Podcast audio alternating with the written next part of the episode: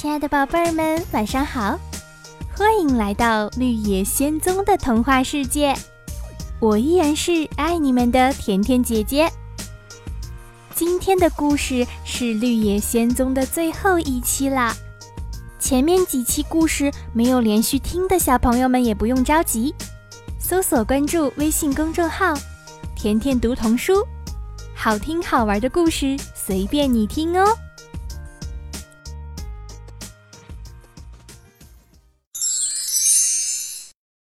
实现愿望。四个旅行者平平安安地穿过了森林。他们走出阴暗的林子，发现前面是一道陡峭的山坡，从上到下都覆盖着大块的岩石，这很难爬上去。稻草人说：“但不管怎么说，我们都得翻过这座山。”于是他在前面走，其他人跟着。快要走到第一块岩石跟前时，突然听见一个粗嗓子喊道：“退回去！”岩石上探出一个脑袋，还是那个声音说道：“这座山是我们的，不许任何人过去。”然后，岩石后面冒出一个旅行者们从来没有见过的最古怪的人。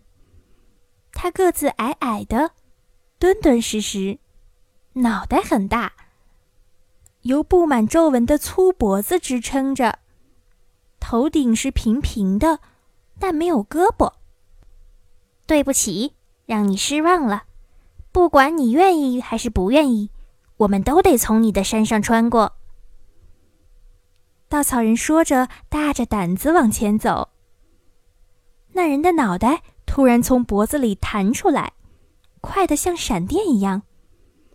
平平的头顶打中了稻草人胸口，打得他咕噜噜地滚下山来。接着，那颗脑袋又像闪电一样缩回到身体里。那人粗声大气地笑着说：“不像你想的那么简单。”其他岩石后面也传来一片大笑声。多罗西看见山坡上冒出好几百个没有胳膊的榔头人，每块岩石后面都有一个。狮子听见他们嘲笑稻草人的笑声，顿时火冒三丈。他发出一声大吼，声音像打雷一样传出回音，三步两步冲上了山坡。又一颗脑袋闪电般的出击，强大的狮子像被炮弹打中一样，咕噜噜地滚下山来。把带翅膀的猴子招来，铁皮伐木工建议道：“你还有权利给他们下一次命令。”多罗西戴上金帽子，念了那个神奇的咒语，猴子还像以前一样敏捷，一眨眼的功夫。那群猴子就一个不少的站在他面前了。有何吩咐？猴王深鞠一躬问道：“带我们翻过这座山，到考德林之国去。”小女孩回答。那些带翅膀的猴子立刻抓起四个旅行者和托托，带着他们飞了起来。他们越过山顶时，狼头人气得高声大喊。把脑袋高高的弹向空中，无奈怎么也够不着那些猴子。猴子们带着朵罗西和他的同伴们平安飞过山顶，把他们放在美丽的考德林之国。这是你最后一次给我们下命令了。猴王对朵罗西说：“再见，祝你好运。”再见。非常感谢你们，小姑娘回答。猴子们飞到空中，一眨眼就不见了。考德林之国看上去富足快乐，大片大片成熟的庄稼地中间是砌得整整齐齐的道路，清澈的小溪从结实的桥下缓缓流过，房子的栅栏和小桥都漆成鲜红色。就像在温基国砌成鲜绿色，在芒奇金国砌成鲜蓝色那样。四个旅行者又出发了，走过田野，走过漂亮的小桥，终于看到前面出现了一座非常美丽的城堡。门前站着三位年轻的姑娘，穿着帅气的、滚着金边儿的红制服。朵洛西走过时，其中一个对他说：“你们来到南方之国有何贵干？”“我要见统治这里的善良女巫。”朵洛西回答。“你可以带我去见她吗？”女卫兵带着他们走进一间大房间，女巫格琳达就坐在里面的一个红宝石座上。在他们看来，她真是又年轻又漂亮。头发是华丽的深红色，翻着波浪卷儿，一直垂到肩膀上。她的衣服洁白如雪，蓝色的眼睛慈祥地望着面前的小姑娘。我能为你做什么呢，我的孩子？她问。多罗西把自己的故事全告诉了女巫。龙卷风怎么把她带到了奥兹国？他怎么找到他的同伴？他们遭遇了哪些奇怪的经历？我现在最大的愿望，多罗西最后说，就是回到堪萨斯去，因为艾姆婶婶肯定以为我出了什么可怕的事情，她会为我感到难过的，而且。如果今年的收成比去年好，我想亨利叔叔一定很难应对。格琳达探身亲了亲小姑娘扬起的可爱的脸蛋。我可以告诉你怎么返回堪萨斯，她说，但你必须先把金帽子给我。非常愿意，多罗西大声说。其实它现在对我已经没有用了，而你拿到它就能给带翅膀的猴子下三次命令。朵罗西把金帽子给了他。女巫对朵罗西的朋友说：“朵罗西离开我们之后，你们做什么呢？”稻草人说：“愿意回到绿宝石城。”奥兹让他当了那里的统治者。铁皮伐木工很喜欢温基人。愿意重新回到南方之国，永远统治他们，别无他求了。大狮子愿意回到那座古老的大森林，那里所有的动物都拥戴他为王。善良女巫格琳达给带翅膀的猴子的三个命令，就是把他们各自送回想去的地方。金帽子的法力用完之后，女巫就把它还给了猴王。那些猴子从此就自由了。稻草人、铁皮伐木工和狮子真诚地感谢善良女巫的好意。多罗西激动地说：“你真的是又漂亮又善良啊！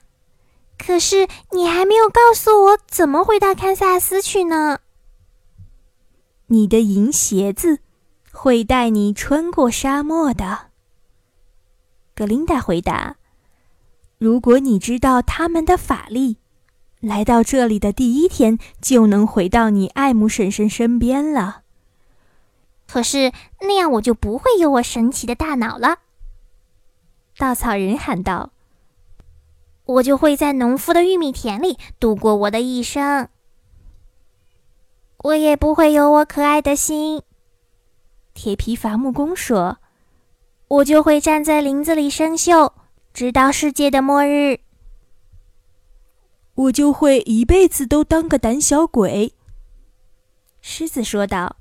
“森林里没有一个野兽会对我好声好气的说话。”这倒是真的，多罗西说。“我真高兴能够帮助这些朋友。”但现在他们每个人都得到了自己最想要的东西，而且每个人都幸福的有个王国可以统治。我想，我还是回堪萨斯去吧。这双银鞋子具有神奇的法力。善良的女巫说：“其中最奇特的就是你只需要跨三步，他们就能把你带到世界上的任何地方，每一步都是一眨眼就能完成。你只需要把两个鞋跟碰三下，然后命令鞋子把你带到你想去的地方。”多罗西抱了抱他的朋友们，又分别亲亲他们。善良的格琳达从她的红宝石宝座上走下来，亲了亲小姑娘作为告别。多罗西也感谢了女巫对她的朋友们和她自己的所有帮助。然后，多罗西严肃地抱起托托，最后又说了一句告别的话。便把鞋子的后跟儿往一起碰了三下，说道：“带我去艾姆婶婶家吧。”立刻，他就在空中旋转起来，速度快极了。他只能看见和感觉到耳边呼啸而过的风。银鞋子只跨出三步就停下了，停得太突然了。多罗西在草地上翻滚了几下。不知道自己在什么地方。终于，他坐起来打量四周。天哪！他叫道。他就坐在宽阔的堪萨斯大草原上，面前正是龙卷风刮走旧房子后，亨利叔叔新建的农舍。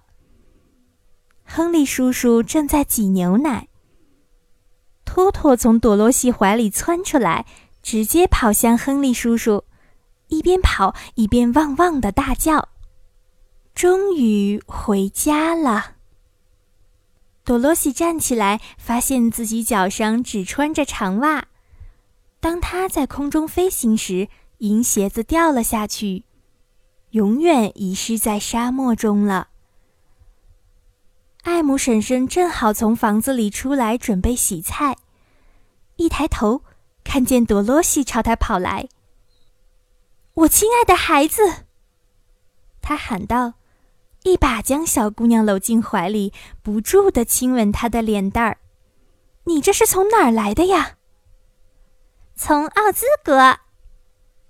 朵罗西一本正经地说：“托托也在这里。”哦，艾姆婶婶，终于又回家了，我真高兴啊！好了，亲爱的宝贝儿们，《绿野仙踪》这个童话故事，甜甜姐姐就全部给小朋友们讲完了。宝贝儿们喜欢听吗？如果喜欢听甜甜姐姐讲的故事，记得搜索关注微信公众号“甜甜读童书”，还有更多好听好玩的故事等着你们来听哦！快快来甜甜读童书找甜甜姐姐吧，小朋友们再见啦！